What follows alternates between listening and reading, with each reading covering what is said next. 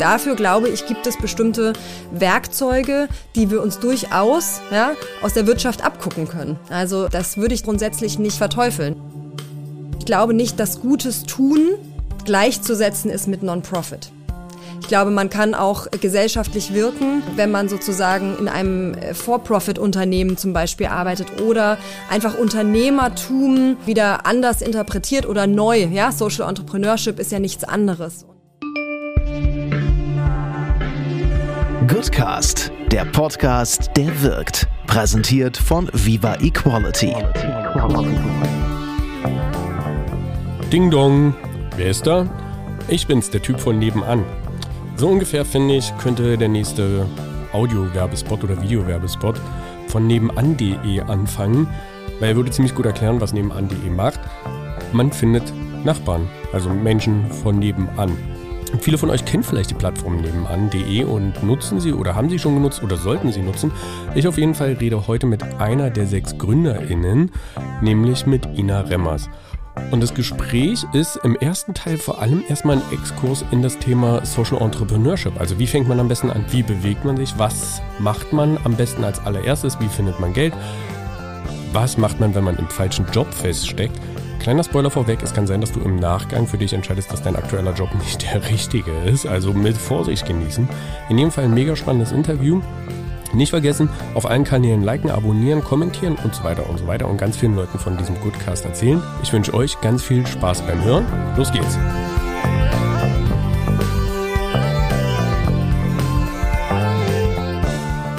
Schön, dass du da bist. Hallo. Du hast gerade eben gefragt, wo das Gespräch hinführt.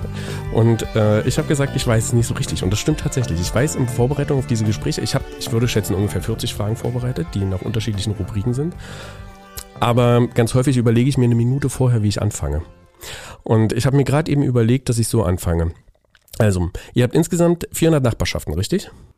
Ähm, in Berlin, also äh, in Berlin, in äh, deutschlandweit sind es äh, knapp 10.000. 10.000 Nachbarschaften. Wie komme ich auf 400? Ich meine, in einem Interview vorhin gehört haben, gehört zu haben 400. Vielleicht ähm, haben wir da von einer Stadt gesprochen, von Berlin oder so, aber ähm, in Deutschland sind's, deutschlandweit sind es wirklich knapp 10.000. 10.000 Nachbarschaften, aber 2,5 Millionen Leute, die angemeldet sind? Genau, knapp drei jetzt mittlerweile. Also drei, es das geht kontinu kontinuierlich äh, weiter, ja, drei Millionen. Das heißt, allein in den letzten knapp sechs bis neun Monaten sind 500.000 dazugekommen. Mhm, ja. Dein Ziel war bis 25. Ah, jetzt muss ich überlegen, bis 25 ist zu verdoppeln?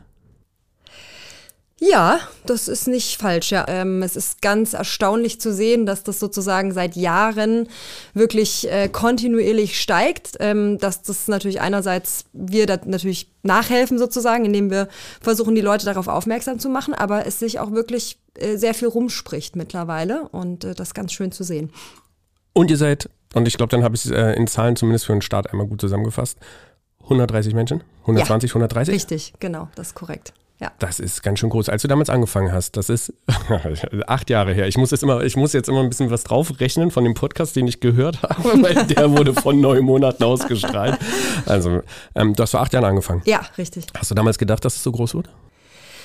Ähm, also ich habe die Idee so gefühlt, ähm, dass und ich fühle die bis heute so sehr, dass ich glaube, dass es ja, also dass ich einfach finde, dass es äh, eine ein sinnvolle Ergänzung, sinnvolles Angebot für alle Menschen ist. Wir leben einfach Tür an Tür, wir leben nebeneinander ähm, und ein bisschen miteinander wäre sozusagen schön und ähm, und das ist so ein Gefühl, was ich in mir trage und deswegen auch damals innerhalb von Sekunden irgendwie dachte, äh, das ist es und, ähm, äh, und da, da, da will ich dabei sein. Deswegen, ähm, ja, kann ich schon rückblickend sagen, dass ich, äh, dass ich recht äh, zufrieden bin mit dem, mit dem aktuellen Stand, ja.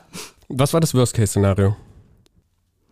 Habe ich äh, damals ehrlicherweise nicht drüber nachgedacht. Also ich glaube, ähm, also für mich persönlich äh, ist war diese Gründung oder alles, was ich bisher auch so angepackt habe, auch immer mit so einem gesunden Maß äh, an Navi Naivität gespickt, also wenn man es so formulieren darf. Ähm, ist natürlich klar, das war natürlich ein riesen, ähm, ein riesen Ding. Ähm, und ich hatte auch das große Glück, ja in einem Gründerteam zu gründen, so dass ich äh, auch sagen muss, äh, dass, ja, wie soll ich sagen, das ein super Setup tatsächlich auch war. Das muss man ja ehrlicherweise auch sagen. Aber mir war damals auch klar, ich meine, ähm, wenn es nicht klappt, dann, ähm, dann mache ich was, dann mache ich was anderes, mache ich was Neues. Ja? Also ich habe jetzt keine, keine Sorgen gehabt, keine, äh, glücklicherweise keine Existenzängste oder solche Geschichten, weil ich immer gedacht habe, ähm, dann, dann fällt mir was Neues ein. So, also. Ich finde das total großartig, weil ich gehe da auch immer so ran ähm, und überlege, wie man Leuten die Angst nimmt, hm. Dinge zu machen. Weil das hm. ist ja hm. ähm, schon was, womit ich mich beschäftige, Social Entrepreneurship, also hm. Leute, die Dinge einfach anfangen. Hm. Wie nimmt man Menschen die Angst? Also woher nimmst du, ist das, ein, ist das ein Kindheitsding, dass du so ein tiefes Vertrauen in dir drin hast, dass du denkst, ja, komm, wird schon irgendwie werden? Ja, das ist, äh, das ist eine sehr gute Frage, weil ich glaube ich jetzt nicht so ein äh, weiß ich nicht, ständig von, von mir oder von dem, was ich kann, überzeugter Mensch bin. Aber äh, das eine ist natürlich, glaube ich, Leidenschaft und da sind wir schon beim Thema äh, Social Entrepreneurship oder, oder auch generell Unternehmertum. Also es, ich glaube, es ist gut, äh, ja, äh, so ein bisschen bei sich zu sein. Ich glaube, ich habe immer auch ein gutes Bauchgefühl schon immer gehabt. Also äh, und, und wusste oder habe gemerkt, wenn mich Dinge packen sozusagen und wenn ich für, für was brenne und für irgendwas eine Motivation habe und dann kann es nie falsch gewesen sein. Aber es ist natürlich, das ist glaube ich so der Weg, zu finden, was interessiert mich wirklich, woran habe ich wirklich Spaß.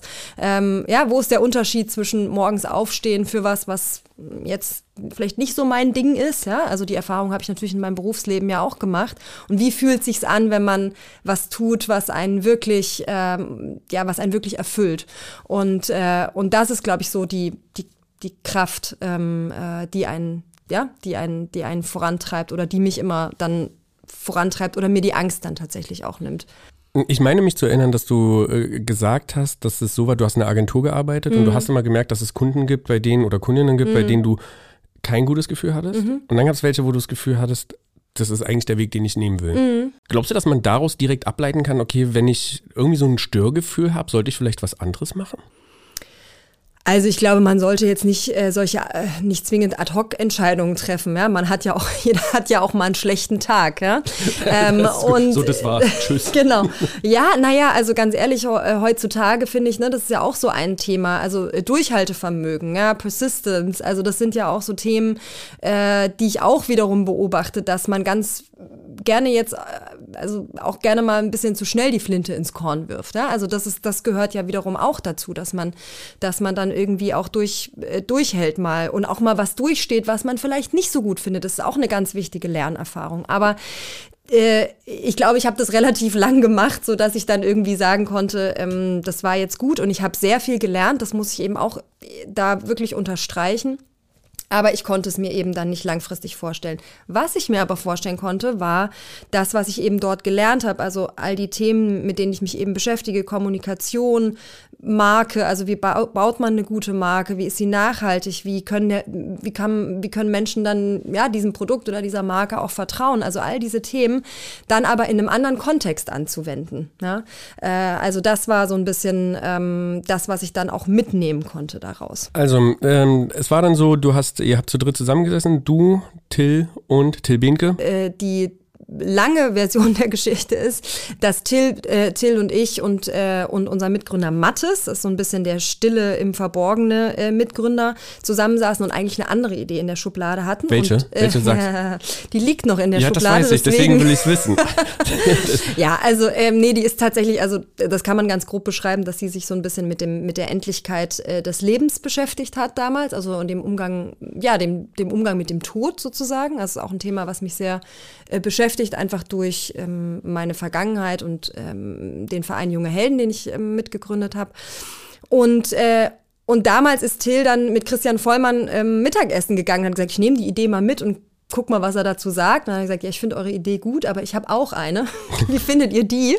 Und das, äh, so kamen wir dann sozusagen zusammen. Also Christian Vollmann, Till, ich und auch Christians Bruder. Ähm, also wir waren zu sechs letzten Endes. Ähm, Michael.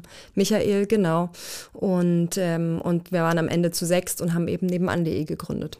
Und du hast vor Christian gestanden, hast dir gedacht, mein Bauchgefühl sagt mir, ich mache das jetzt mit dem zusammen. Mhm. Ja, wir haben uns auf einen Kaffee getroffen. Er hat mir kurz äh, wirklich so auch ganz knapp irgendwie in der, äh, von der Idee er erzählt, auch zwei, drei, direkt auch zwei, drei Fragen dazu gestellt, was ich darüber denke, wie ich das machen würde und so weiter. Und, ähm, und für mich war das wirklich so ein Schuppen von den Augen-Moment tatsächlich. Ich glaube auch, weil ähm, ja, weil ich aus einem ganz kleinen Dorf komme und also ich hatte so ein paar äh, Punkte oder so ein paar Stationen schon, wo ich so sagen würde, habe ich einen Bezug zum Thema Nachbarschaft. Und dann ging das ganz schnell. Du hast eine spannende Biografie. Du bist in Ostdeutschland. Ich habe ich hab damit echt das Thema mit diesem Ost-West, äh, mit diesem Ost-West-Ding. Aber du bist quasi auf der einen Seite aufgewachsen mhm. und dann auf der anderen Seite größer geworden. Mhm. Wo bist du aufgewachsen? Äh, auf der Schwäbischen Alb dann. Und davor? Äh, in der Nähe von, äh, von Zwickau, also im Erzgebirge in Sachsen. Hört man gar nicht.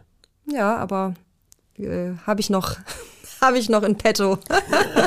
Gibt's da, habt ihr da aktive Nachbarschaften? Äh, ja, tatsächlich. Also ähm, äh, in, in, den urbanen Räumen. Ne? Also jetzt in Chemnitz zum Beispiel, ähm, soweit ich weiß, in Zwickau auch. Ähm, Im ganz, ganz im ländlichen Raum äh, sind wir bisher noch relativ schwach vertreten. Das gilt ähm, ähm, für, für ganz Deutschland.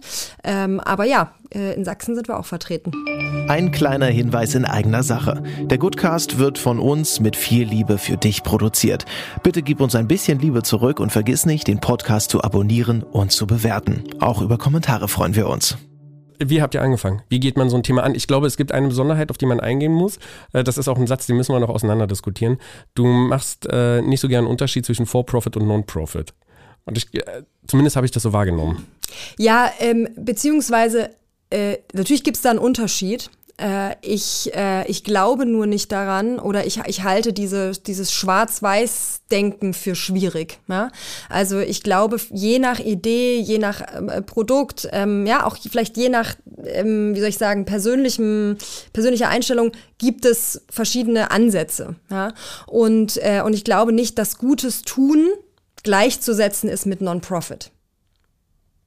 Ich glaube, man kann auch gesellschaftlich wirken, ähm, äh, wenn man sozusagen in einem äh, For-Profit-Unternehmen zum Beispiel arbeitet oder einfach Unternehmertum mh, mm, wie soll ich sagen, wieder anders interpretiert oder neu. Ja, Social Entrepreneurship ist ja nichts anderes. Und äh, das war mir immer wichtig. Und bei äh, unserer Idee eben, bei dem Aufbau einer Community, wir haben es ja gerade auch angesprochen, äh, dabei irgendwie drei Millionen Menschen zu erreichen, perspektivisch sogar noch mehr, ist es ein so großes Unterfangen, ja, dass wir damals eben aus unserer Erfahrung heraus, also sowohl Till und ich ja, haben Non-Profit-Erfahrungen, ähm, relativ intensive und, äh, und wussten, okay, es braucht einfach sehr viel Kapital, ja, um dieses, äh, um dieses Projekt ins, äh, ins Leben zu rufen.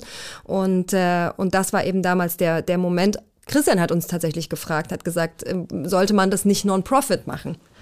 Ja, und da haben Till und ich tatsächlich so ein bisschen die Hände gehoben und haben gesagt, ja, dann machen wir aber äh, dann nichts anderes als wirklich Tag ein, Tag aus Fundraising. Ja. ja und es wird uns schwerfallen, uns mal wirklich konzentriert mit dem Produkt zu beschäftigen, ähm, was ja auch gut sein soll, wenn, wenn Menschen das täglich benutzen. Ja, und, ja. Was heißt sehr viel Geld? Na, Millionen, ne? ja, das ist ja mal noch eine Ausweichen. Aber ja, ja also ich würde ja sagen, du kannst im Non-Profit-Bereich kannst du das geht, der Non-Profit-Bereich hat ja genug Geld. Ist ja nicht so, dass keiner da ist. Die Stifte, dass keins da ist. Die Stiftungen haben, oh Gott, ey, wahrscheinlich mache ich mich gerade sehr unbeliebt, aber es gibt zumindest Stiftungen, die größeres Stiftungsvolumen haben und mm. dementsprechend auch größere Förderungen machen können. Ich würde sagen, also wenn du ein Newbie bist und du kommst mit einer Idee um die Ecke eine Million einzusammeln, das wird wahrscheinlich schwierig. Mm. Aber wenn du etabliert bist und du hast deine drei, vier, fünf, sechs Jahre auf dem Buckel, kommst du auch auf größere Beträge. Mm. Deswegen ist ja schon die Frage, also was hat, von wie viel reden wir? Wir bewegen uns da locker ja, im, äh, im, im mittleren zweistelligen Millionenbereich. Ja? Ähm, und äh, das andere neben Geld ist ja auch Geschwindigkeit. Ja? Ähm, und das ist, glaube ich, auch nochmal so ein Aspekt, dass wenn du eben ja so eine Idee hast und du willst sie sozusagen ins Leben bringen, ähm, dann war für uns einfach klar, wir waren so, ja, wir wollten einfach loslegen und du brauchst dieses Geld ja auch nicht sofort von Anfang an. Also das ist ja dann immer in äh, Etappen und dann haben wir eben auch einfach gesagt, wir fangen jetzt einfach an. Ja? Ähm, und äh, ich, ich hatte sozusagen ja noch einen noch einen Job und ähm, so, dann kann man auch erstmal zwei, drei Monate irgendwie parallel arbeiten und das mal so auf die Straße bringen, ähm, weil es schon auch schwierig ist, zumindest für mich jetzt, ne? Ähm, ähm, äh, diese ganze äh, Stiftungsförderlandschaft dann irgendwie auch zu durchschauen ähm, und ohne vielleicht auch außenstehende Hilfe zu verstehen, okay, was wäre die richtige Förderung jetzt für uns? Ja? Und, ähm, und da waren wir einfach in einer privilegierten Situation zu sagen, okay, wir bauen jetzt erstmal die erste Version, beziehungsweise so ein erst, machen mal so einen ersten Test, auch in einer Nachbarschaft, gucken mal, wie so die Reaktionen sind und, ähm, und, äh, und schauen dann, wie es von da aus weitergeht. Ja. Jetzt hast du meine Frage quasi beantwortet, ohne dass ich sie vorhin ausformuliert hätte. Also ihr habt angefangen mit einem einfachen Testballon. Mhm. Ja, wirklich. Also ganz klassisch, ähm, äh, es klingt immer so unsympathisch, aber mit so einem Fake-Door-Test.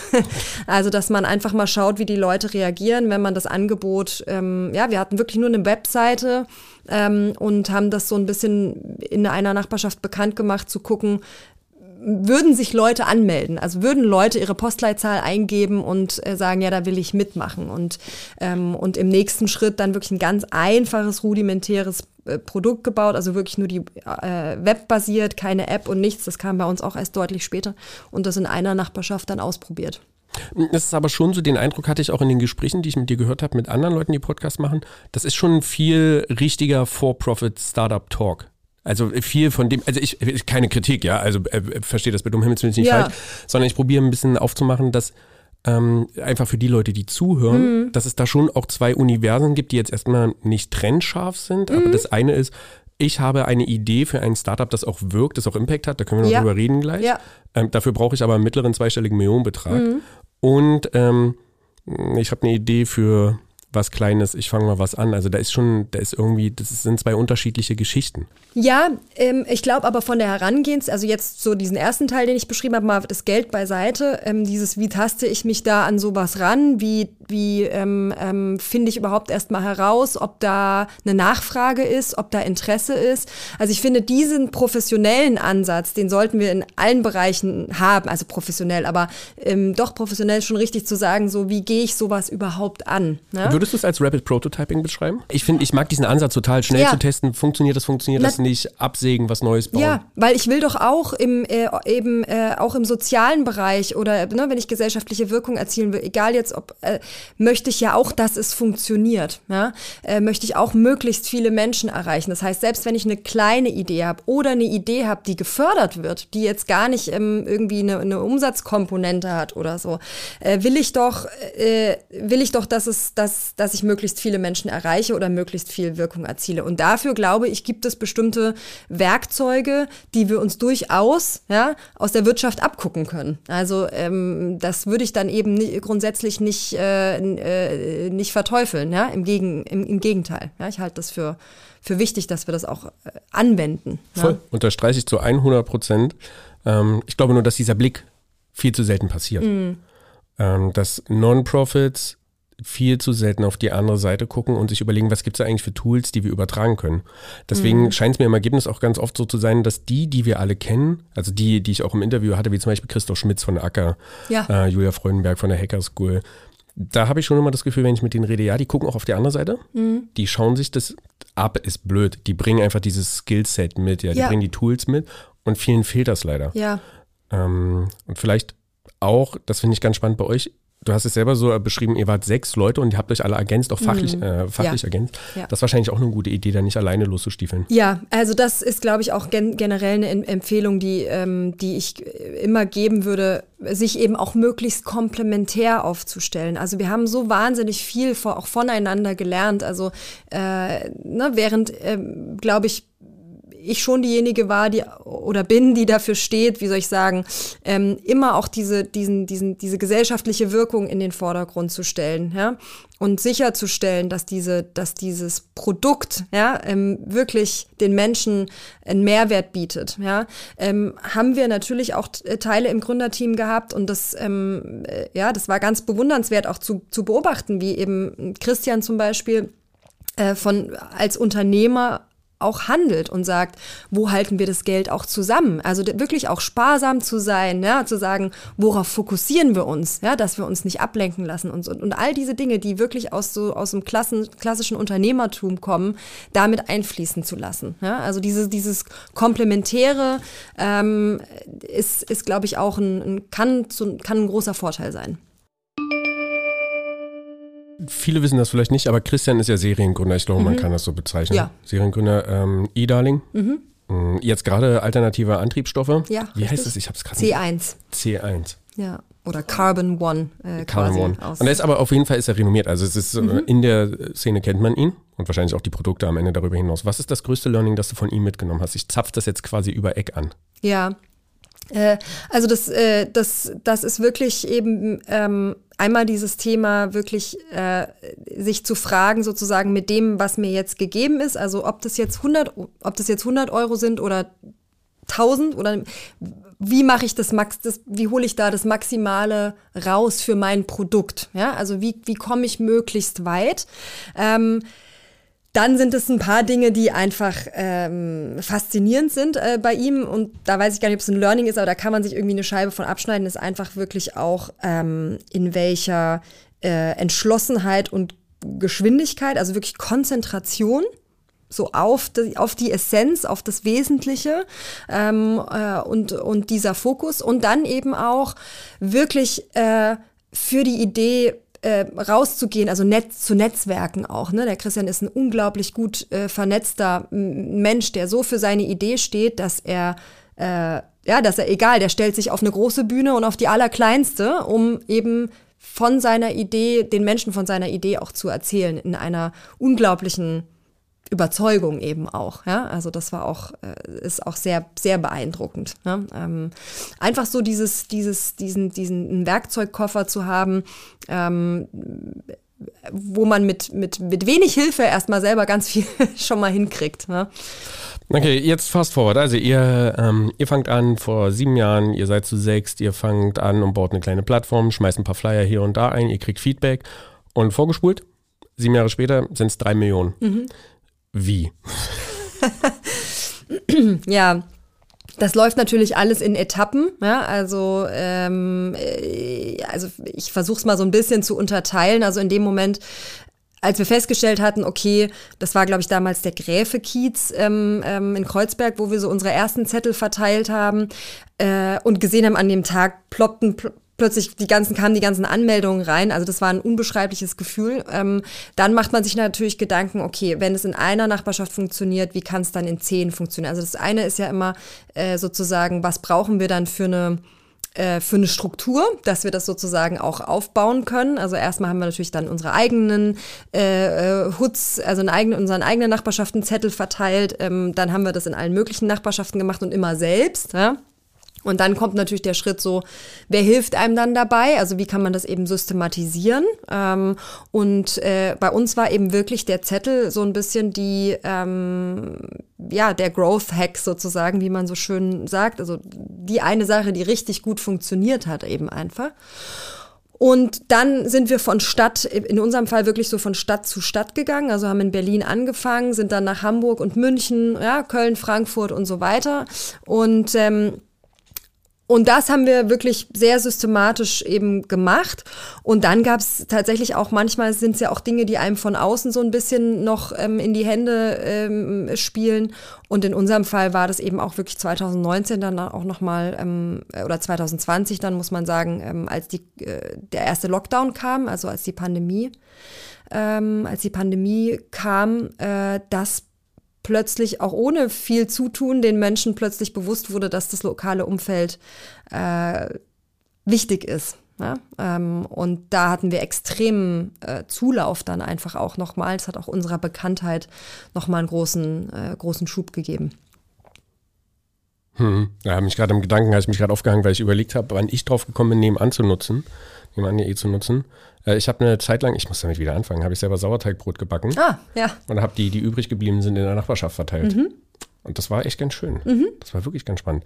Ähm, was, was, was glaubst du, wenn du es in einem Satz sagen müsstest, nicht aus deiner Perspektive, sondern aus der Perspektive eurer NutzerInnen, warum nutzen Menschen eure Plattform?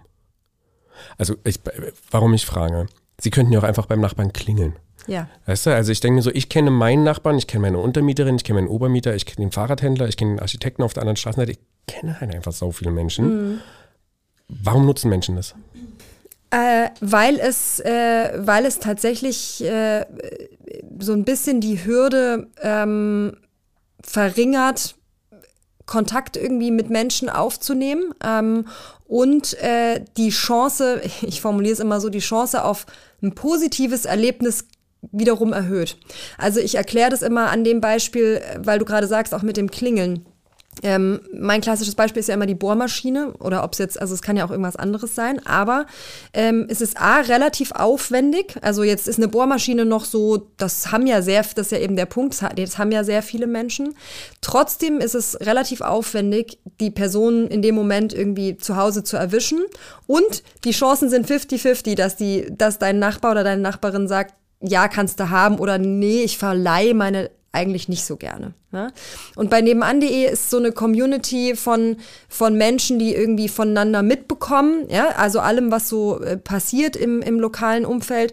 Und wenn du eine Frage hast, ja, oder wenn du Hilfe brauchst, dann sprichst du auf einmal nicht nur eine Person an, sondern eben 100, 200, 300, je nachdem, wie viele bei dir angemeldet sind. Und die Personen, die dir helfen möchten, von denen kriegst du eine positive Antwort. Der Rest ist einfach stumm. Ja? Also das macht total viel aus, dass die Leute sich trauen zu fragen. Ja? Das ist, das äh, ganz verkürzt, ist der Mehrwert, dass ich kein Negativerlebnis habe. Auch, ja. Mhm. Und dass ich, und dass ich, äh, wie soll ich sagen, dass ich schneller und überhaupt äh, Hilfe bekomme oder Austausch, wenn ich mich sonst auf anderen Wegen, und das ist nämlich bei den meisten der Fall, die ähm, bei uns auf der Plattform sind, es gar nicht gemacht hätte und mich nicht getraut hätte. Das ist ganz, äh, ganz spannend. Ja? Also wie viele Fragen gestellt werden oder, oder ähm, ja doch Fragen oder so ne, Aufrufe gestartet werden, die sonst wahrscheinlich im, im gar nicht also gar nicht stattgefunden hätten. Das ist äh, das ist das Spannende, ja, dass wir da Menschen zusammenbringen, ähm, die sich dann auch äh, trauen und die ja auch gleichzeitig beobachten können, was aus anderen Dingen wird auf der Plattform und sich dann bestärkt fühlen und sagen, ja, dann frage ich jetzt auch einfach mal, ja, oder ich habe ja die Bohrmaschine, warum biete ich sie nicht einfach mal an? Das ist nämlich äh, das eigentlich fast noch schönere Erlebnis. Ne? Das ist, so, äh, äh, ist ein bisschen zynisch, ja. Deswegen äh, mal gucken, ob das sowas führt. Also während quasi die sozialen Medien und äh, so Trends wie Homeoffice dazu führen, dass die Leute immer weiter vereinsamen, seid ihr der Gegenentwurf dazu, dass ihr die Leute wieder zusammenführt als Plattform. Ja, definitiv. Ich glaube, äh, wir sind eine der, ja, eine der Plattformen ähm, oder mit die Plattform, die dafür sorgt, dass Menschen sich begegnen, das ist ja auch, sage ich ja auch gerne, die sich eben vorher nicht kannten, obwohl sie, jetzt kennst du zwar zwei, drei, vier Leute in deiner Nachbarschaft, das ist schon super. ähm, ja, also weil es gibt, und es ist nämlich, es ist eine Volkskrankheit und es ist nicht umsonst, dass mittlerweile äh, teilweise äh, in Landesregierungen oder Ministerien extra äh, Töpfe fürs Thema Einsamkeit aufgemacht werden, ja? ähm, Fördertöpfe. Äh, die Menschen sind durch die Pandemie, aber auch schon vorher durch eben, ähm, ja, durch die Digitalisierung tatsächlich, ja, bei allem, was ich ja, äh, was sie uns gebracht hat und auch weiterbringen wird, gibt es eben auch die andere Seite und das ist die, dass die Menschen immer, ähm, immer mehr vereinsamen, ja? soziale Kontakte im echten Leben immer weniger werden. Ja? Das ist auch das, warum ich auch immer wieder betone, dass es so ein Angebot wie unseres nicht nur ein städtisches Phänomen ist, sondern auch auf dem Land. Ja? Ich meine, da gibt's dann die Kneipe nicht mehr und diese ganzen Begegnungsorte fallen weg.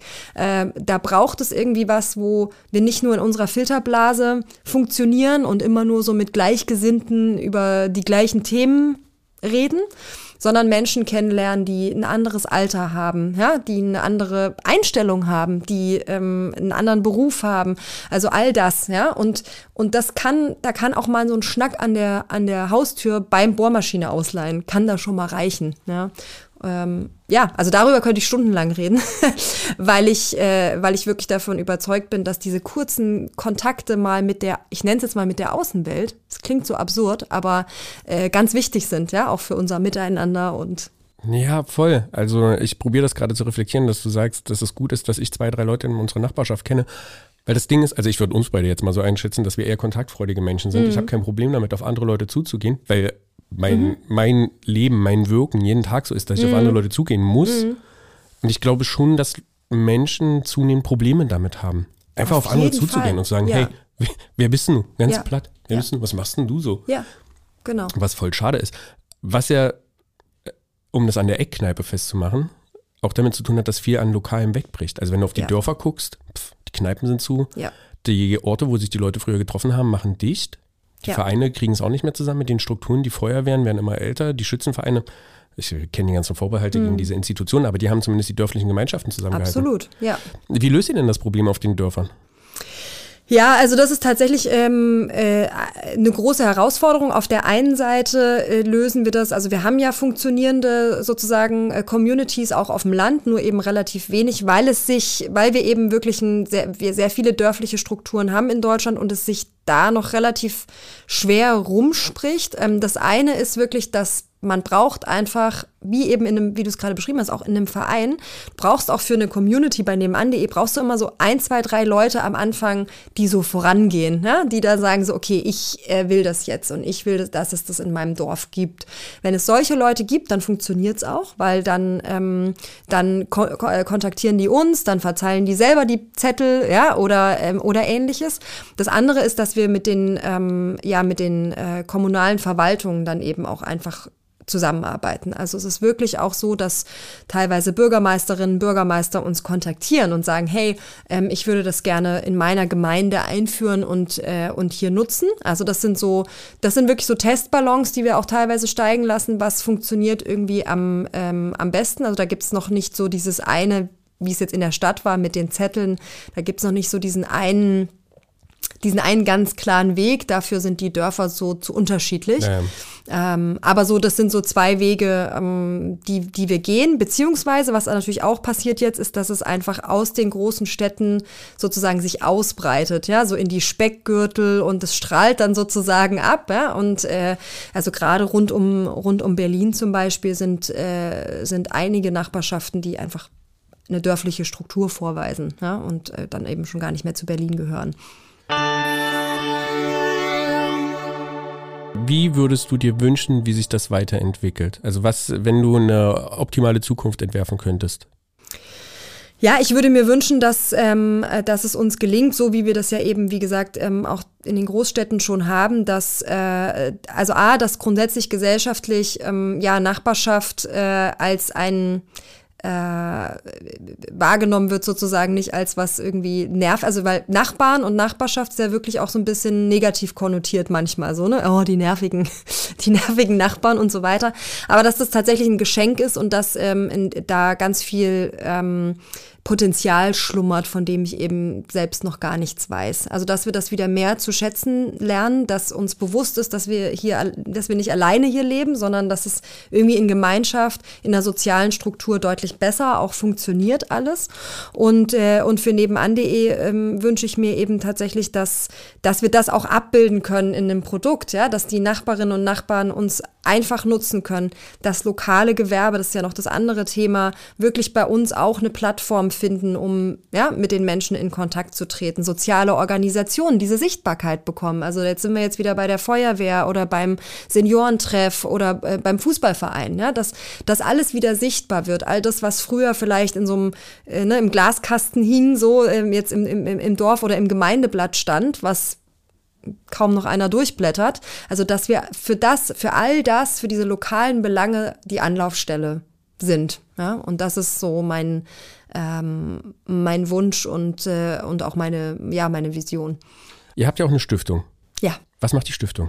Die Stiftung ähm, fördert sozusagen, also hat eigene Projekte, die, sage ich jetzt mal, in der Intensität ähm, des nachbarschaftlichen Miteinanders über diese, ähm, über diese Ad-Hoc-Geschichten und, äh, und die Organisation der Plattform hinausgehen. Also wirklich äh, Nachbarschaft, ähm, bekannter zu machen in Deutschland und genau diese Konnotation vielleicht auch umzudrehen. Also die organisieren ja den Tag der Nachbarn, der ist immer Ende, Ende Mai. Wir vergeben den Deutschen Nachbarschaftspreis äh, an all diese Organisationen und Menschen tatsächlich. Bei uns muss man auch nicht zwingend irgendeine formale Struktur aufweisen, ähm, um eben ausgezeichnet zu werden dafür, dass man sich im Lokalen engagiert. Also dieses lokale Engagement äh, ist, ein, äh, ist ein ganz großes Thema.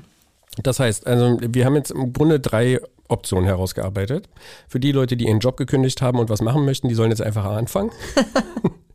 Für die Organisationen, die ähm, lokal sichtbar werden wollen, die können über nebenan.de gehen. Genauso wie Personen, die gerne in ihrer Nachbarschaft etwas bewirken möchten oder die eine Bohrmaschine brauchen. Ja.